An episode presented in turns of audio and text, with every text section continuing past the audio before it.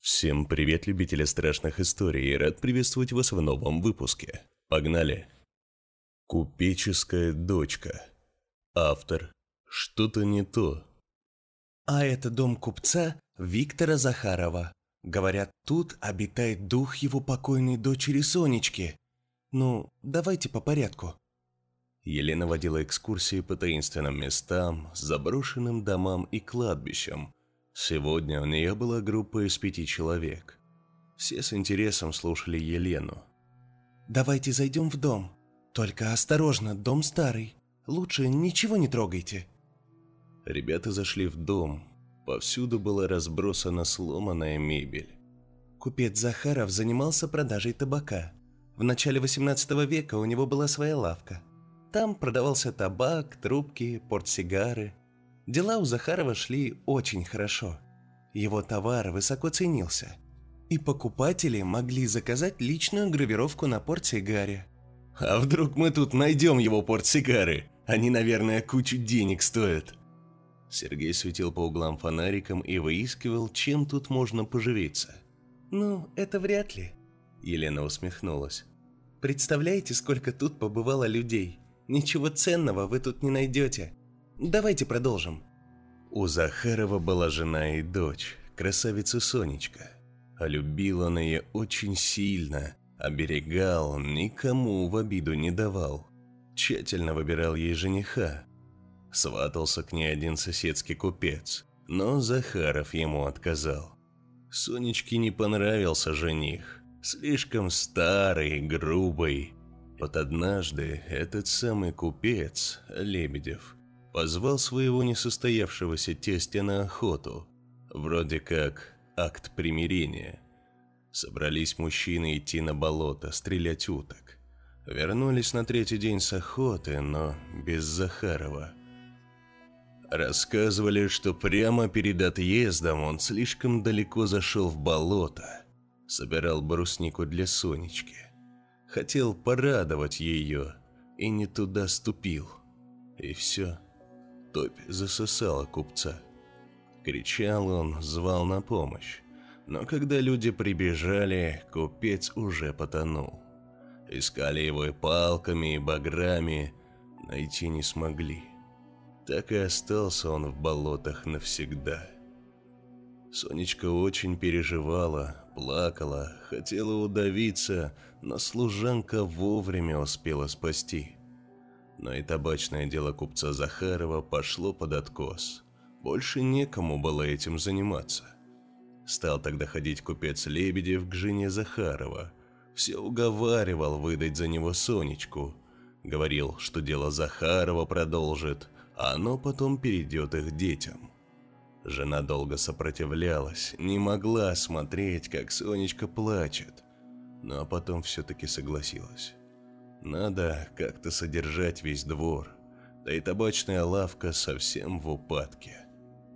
Сонечка обезумела. Она лежала у себя в комнате и все время плакала, звала своего отца. «Батечка, батечка, где ты? Помоги мне, батечка!» В день свадьбы Сонечка была совсем плоха. Она молча смотрела перед собой, не сопротивлялась, когда ее одевали в свадебное платье. Мать строго-настрого приказала служанке следить за Сонечкой, чтобы никакой беды не случилось. Но служанка проморгала Соню, потеряла ее из виду. Нашли Соню в сарае мертвую. Удавилась все-таки. И что, теперь ее неприкаянная душа бродит по этому дому? Сергей с интересом ждал продолжения истории. Да, в этом доме можно услышать, как кто-то тоненьким голосочком зовет «Батечка, батечка, ты где?» А уж если Сонечка заговорит с человеком, то он обязательно умрет. А вы сами слышали Сонечку? Да, Сергей, я слышала Сонечку но не видела. Однажды привела я сюда группу. Так вот, там была девушка, она утверждала, что видела Соню. Девушка сказала, что Сонечка к ней обратилась. Ты видела моего батечку? Так вы же говорили, что все, кто разговаривал с Соней, потом умирали. Да, Сергей, эта девушка не исключение. Она через пару дней попала в страшную аварию. Совпадение? Не думаю. Ребята прошли весь дом купца Захарова, осмотрели каждую комнату. Сергей твердо решил, если он сегодня не услышит Сонечку, то вернется сюда позже. Он шел немного позади всей группы. В конце коридора был выход на улицу. Эх, придется возвращаться сюда потом. Сонечку так и не услышал. Прямо перед самым выходом он на всякий случай заглянул в открытую гостиную. На другом конце комнаты Сергей увидел полупрозрачную фигуру. Он резко отпрянул назад и прислонился к стене. Надо бежать, но ноги словно прилипли к полу. Вне себя от ужаса Сергей еще раз заглянул в комнату. Сонечка стояла прямо в дверном проходе. Белыми огромными глазами она смотрела на Сергея. Сначала она зашевелила губами, а спустя секунду Сергей услышал. «Ты не видел моего батечку? Помоги найти моего батечку!» Сергей пулей выбежал из дома. Всю дорогу домой его успокаивали ребята. «Ну, может, тебе показалось? Может, все обойдется?» Елена экскурсовод сказала, чтобы Сергей был очень аккуратен. У этого дома действительно плохая слава. Теперь Сергею каждую ночь снилась Сонечка. Она просила найти ее отца, купца Захарова. Сергей был на грани безумия. Что делать, кому обратиться? Он нашел в интернете форум, посвященный всему неопознанному и мистическому, и там прочитал, если призрак просит о помощи, то ему нельзя отказывать. Надо помочь. Это освободит его неупокоенную душу. Сергей понял, что надо вернуться в дом купца. Если он пообещает найти Захарова, может, Сонечка его отпустит. Через пару дней Сергей поехал в дом купца.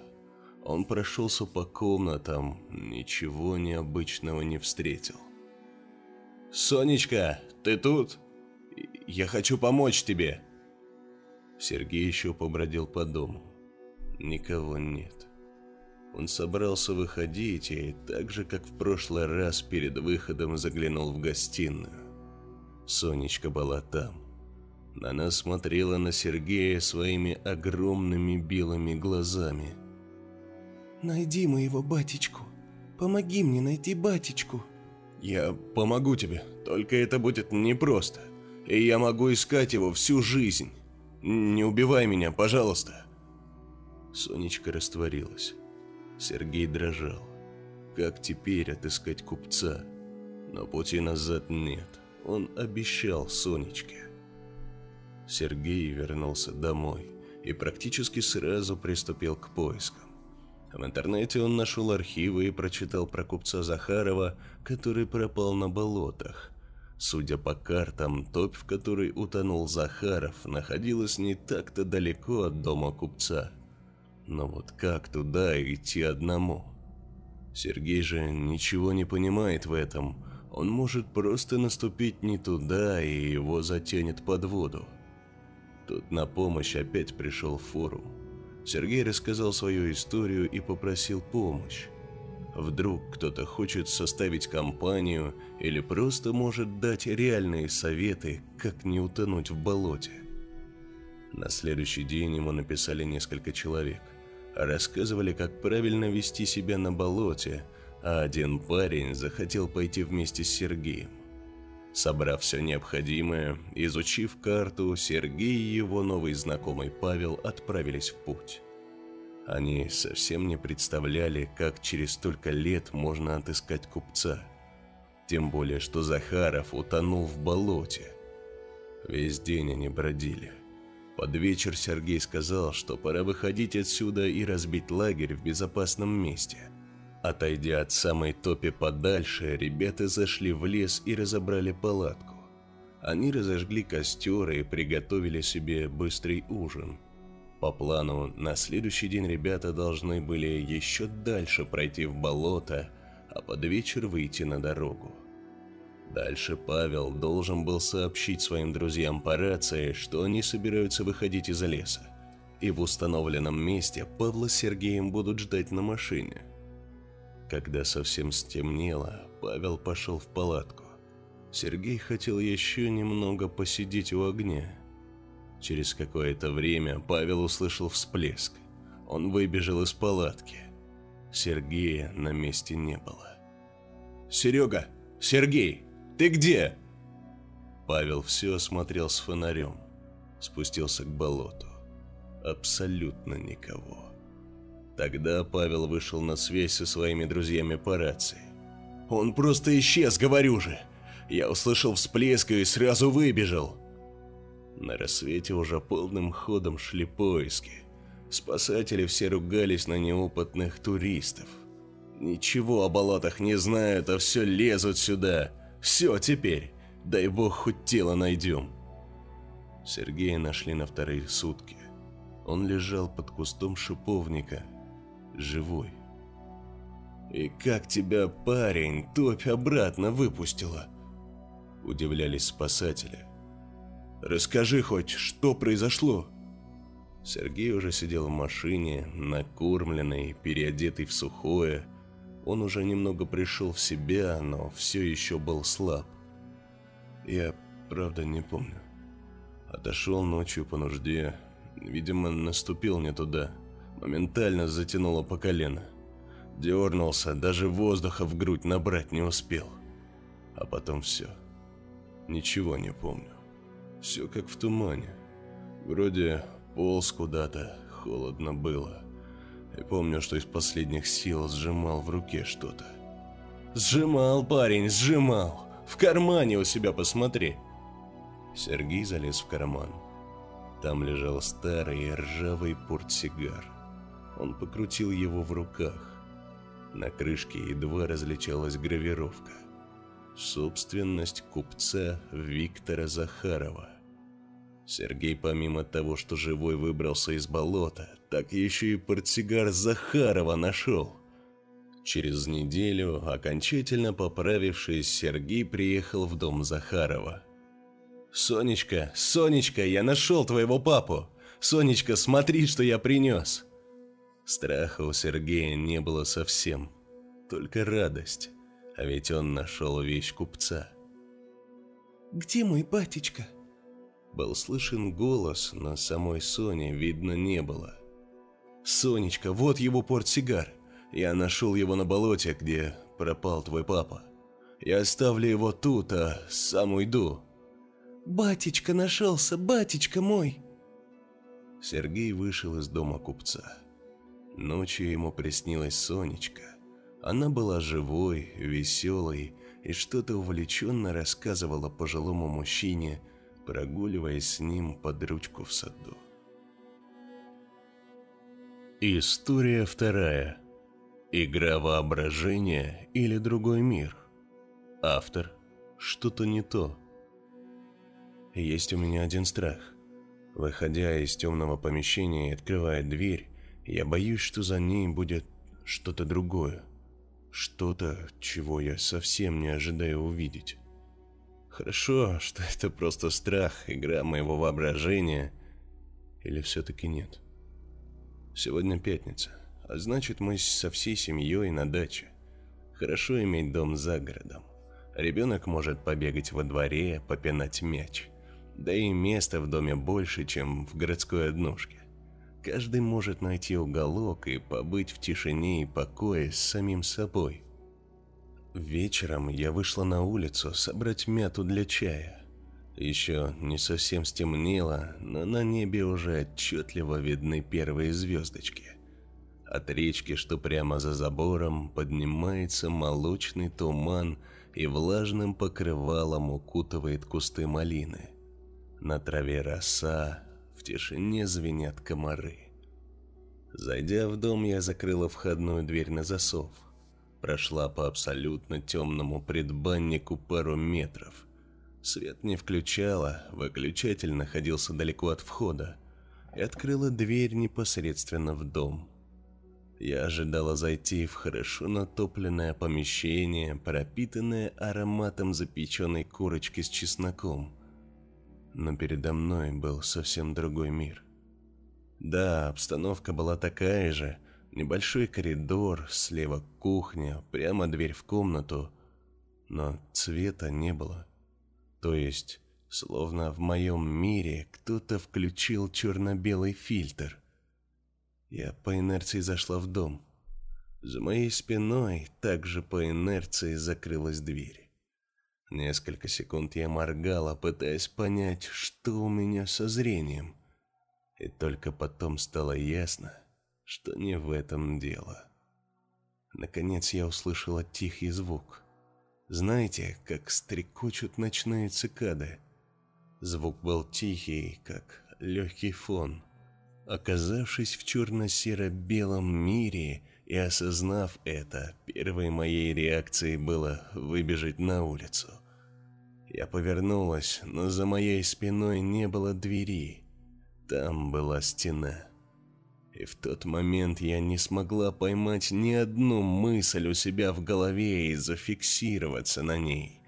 Там была какая-то хаотичная пляска – от невозможности остановить поток мыслей я просто села на пол. Один, два, три, четыре. Я мысленно досчитала до двадцати и смогла немного успокоиться. Итак, бесцветное помещение, без запахов, без тени и света. Как я тут оказалась? Что это за место? Есть ли тут кто-то? Когда я выходила замятой, в доме оставались муж и сын. Они были в комнате на кровати и играли в детское домино. Сейчас они тут? Я хотела их позвать, но испугалась. Если здесь все почти так же, как и в моем мире, в моей реальности. Да, я решила, что через дверь я попала в другую параллельную реальность. То муж и сын здесь и есть но они могут быть другими и могут мне причинить вред. Я старалась вести себя очень и очень тихо, чтобы не привлечь ничье внимание. Мозг лихорадочно решал проблему за меня. Я чувствовала себя просто наблюдателем или даже героем какой-нибудь компьютерной хоррор-игры – Выбраться из дома можно еще через окно в комнате, где предположительно кто-то есть. Хотя звуков никаких не слышно. Только негромкое стрекотание. Как же я надеюсь, что она заглушает стук моего сердца. До комнаты не больше полутора метров. Я решила передвигаться ползком – во-первых, у меня были ватные ноги, я просто не смогла бы нормально идти. А во-вторых, мне казалось, что так я буду менее заметна. Стрекотание усилилось. Сердце стучало о грудную клетку и рвалось наружу. Я тихонько ползла. Сев прямо возле двери в комнату, я обратила внимание на пейзаж за окном – в моей реальности там береза, куст малины, гараж и беседка, которые муж сам построил в прошлом году. Сейчас же за окном была светло-серая пелена. Может, это просто туман? Не может быть такого, чтобы в этом мире был только этот дом. Или я сейчас выйду в окно в серую бездну. Слезы полились из глаз.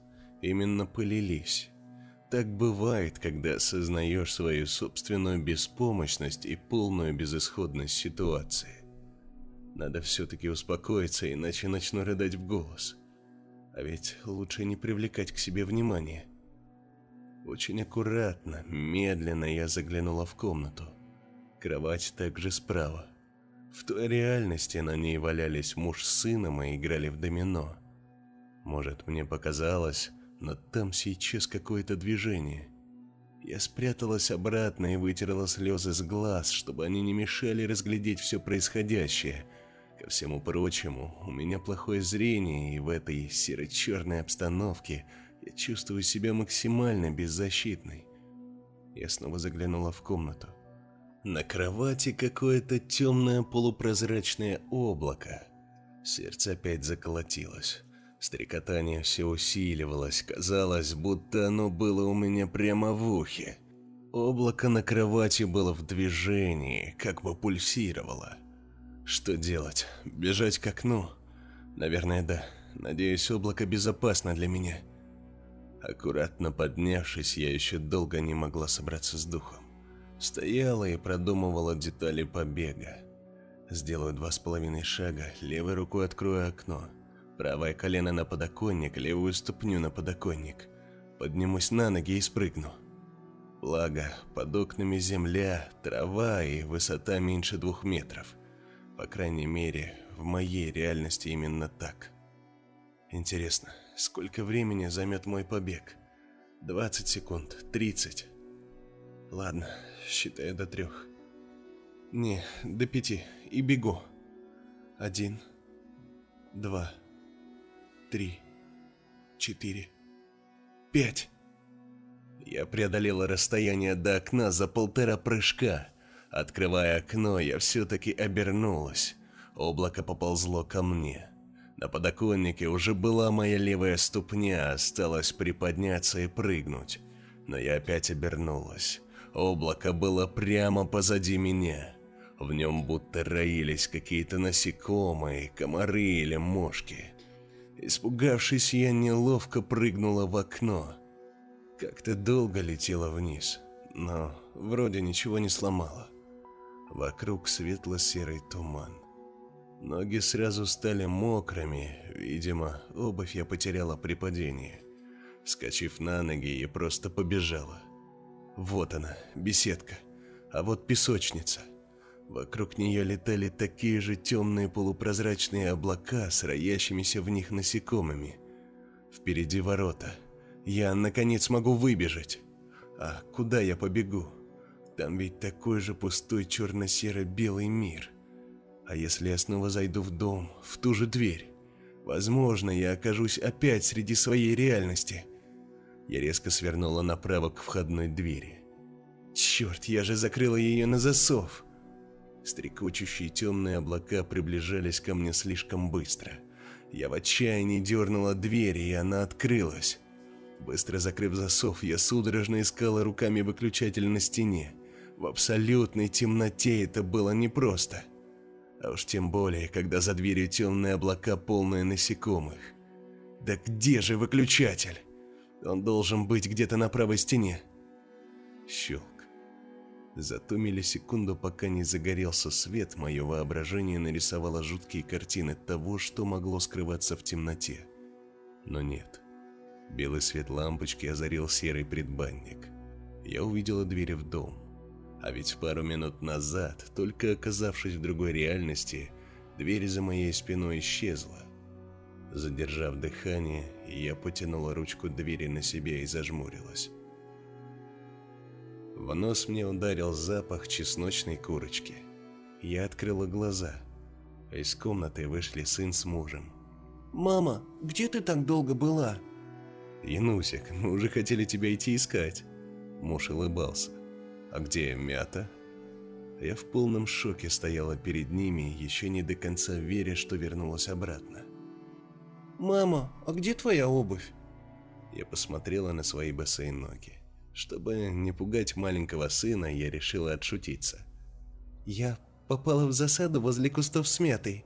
Пришлось отбиваться кроссовками, поэтому я пришла босая и без мяты». Потом, немного позже, я рассказала мужу о своем приключении.